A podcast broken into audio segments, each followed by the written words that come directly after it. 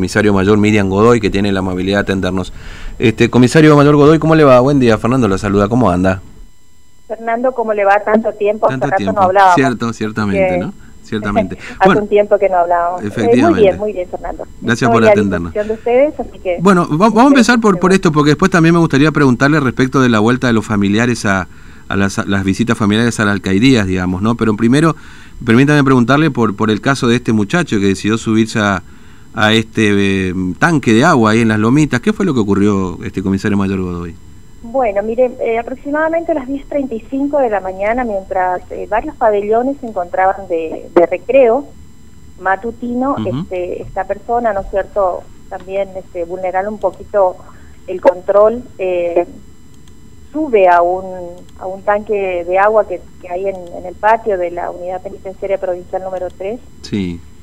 Es de difícil acceso, pero no imposible, Mm. porque para acceder a la escalera del tanque de agua tiene que hacer un salto importante que depende mucho también del peso de la persona, ¿no es cierto? Él evidentemente es muy ágil y es por eso que logró acceder a la, a la escalera y bueno, subir al tanque de agua de, de, de las lomitas ahí que tiene una capacidad de 15 mil litros. Mm, Es un- Estamos hablando de una torre más o menos aproximadamente de 20 metros. claro.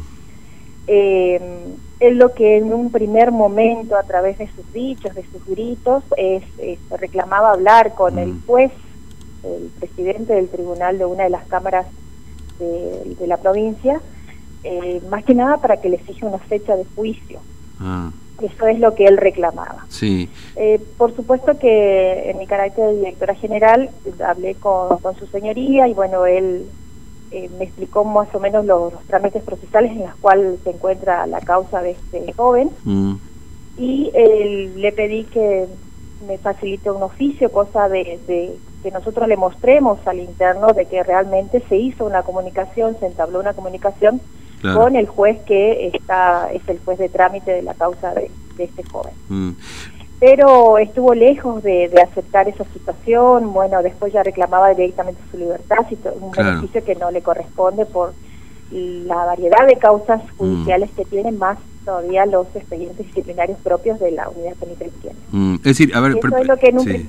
No. en un primer momento él reclamaba. Sí, no, quería Su, preguntarle, eh, perdón, fecha este- de juicio. Sí, comisario mayor, quería preguntarle respecto, bueno, usted habló de variedad de causas, digamos, si son causas graves Sí. las que tiene este muchacho pendientes, digamos, de resolución. Son, son causas judiciales que sí o sí necesitan una prisión preventiva. Ah, entiendo, entiendo. Al Y, no ser escarcelables, este, necesitan sí o sí que su condición sea con prisión preventiva. claro.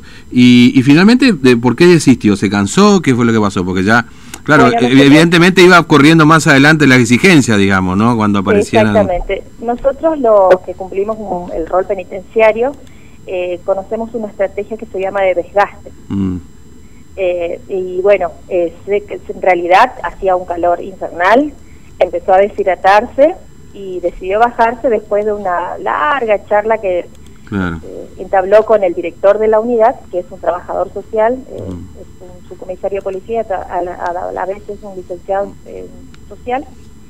Eh, así que bueno, después de una charla importante, eh, participó el cuerpo de bomberos que también, inclusive hasta llegaron a, a leer una lectura de la Biblia para que se tranquilice, pero bueno, Claro. más eh, de todo eso, eh, lo que lo que hizo fue el calor.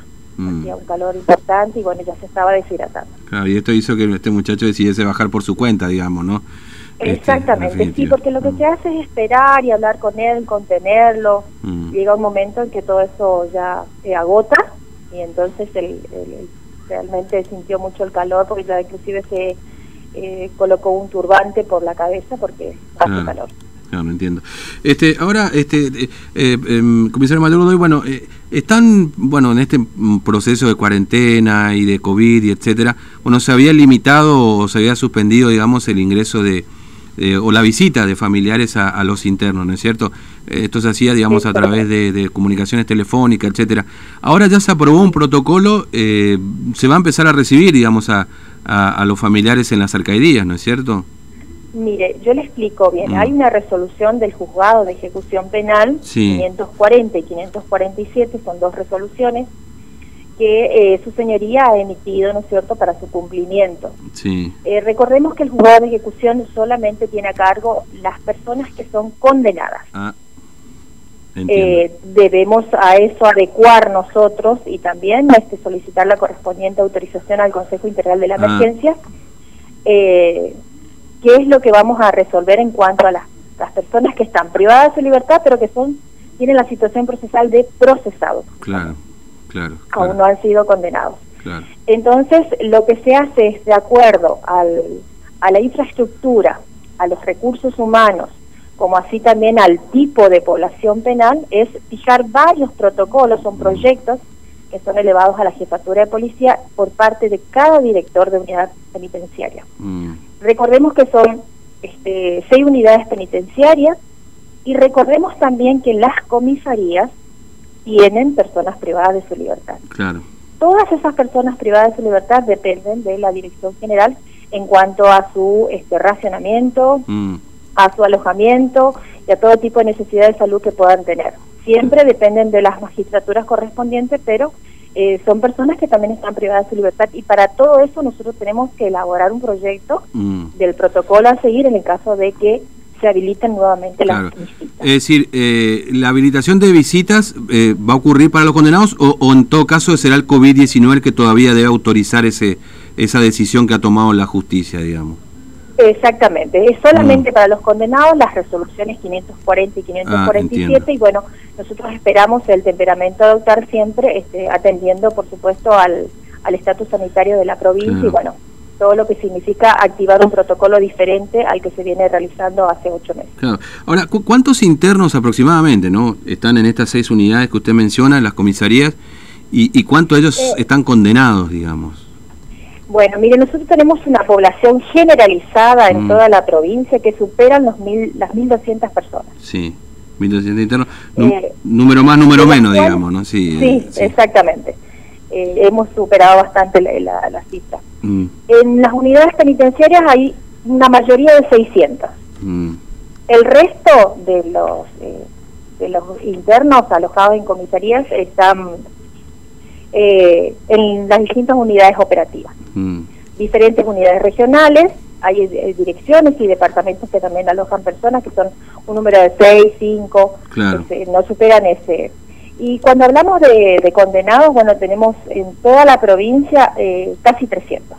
300. mm. casi 300 personas que están condenadas entre varones y mujeres. Claro, claro. Eh, e- efectivamente. Ahora, eh, le, le pregunto por, bueno, la última, eh, la última, digamos, este, alcaidía, se podría decir, es la de Clorinda, ¿no es cierto? La, la, la última que se habilitó. ¿Es la más grande que tiene la provincia, eh, la que está ahí camino hacia Clorinda? No, este, Fernando, eh, tenemos seis unidades penitenciarias y las dos últimas inauguradas en el año 2015 y 2016 son la unidad 5 que está sobre Ruta Nacional 11 Claro, esa es la... y la unidad sí. 6 que está acá en el barrio Ah, San Antonio, claro, sí, es en la avenida Moró de Justo, este, 1520. Mm, Estas son las dos unidades penitenciarias modelos. ah, Son claro. las que tienen un sistema centralizado de cierre, apertura y cierre de, de pabellones. eh, son las, las más nuevas. La cárcel más grande y más, eh, por, decir, por decirle más vieja, es la unidad penitenciaria provincial número uno que tiene una población bastante importante. Claro, claro, entiendo, Es la que ta- está también en, en el barrio San Antonio, enfrente de la unidad 6. Claro, sí, son, son las dos, pero la unidad 1 la, la conocía la alcaidía de San Antonio, como se la conoce, digamos. ¿no? Exactamente. nosotros le decíamos alcaidías de varones. Claro, en su época sí, sí, efectivamente. es la cárcel más vieja y es la cárcel más poblada. Mm, entiendo. Eh, Este, y bueno, y después tenemos la cárcel mixta, ahora la Mm. nueva, que es de Clorinda, la unidad 4, y este tenemos la unidad 2, que es de mujeres, Sí. y la unidad este, 3, que es de las lomitas, que también eh, es mixta. mm, claro, entiendo. Este, bueno, comisario Mayor Godoy, le agradezco mucho su tiempo, gracias por atendernos y, y es cierto, ¿eh? hace tiempo que no, no hablábamos. pero bueno, eh, amerita la situación. Muchas gracias a ustedes por, por la oportunidad de poder eh, dar esa información y bueno, a disposición siempre en lo que pueda ayudarle dentro de lo institucional. Muchas gracias, Muchas muy gracias. amable, que tenga buen día. Bueno, estábamos hablando con la comisario mayor Miriam Godoy, directora de Unidades Penitenciarias Provinciales de la Policía de la Provincia, por supuesto, a propósito de este caso puntual ocurrido ahí en Las Lomitas, este muchacho que decidió subirse ahí, bueno, en fin, este pidiendo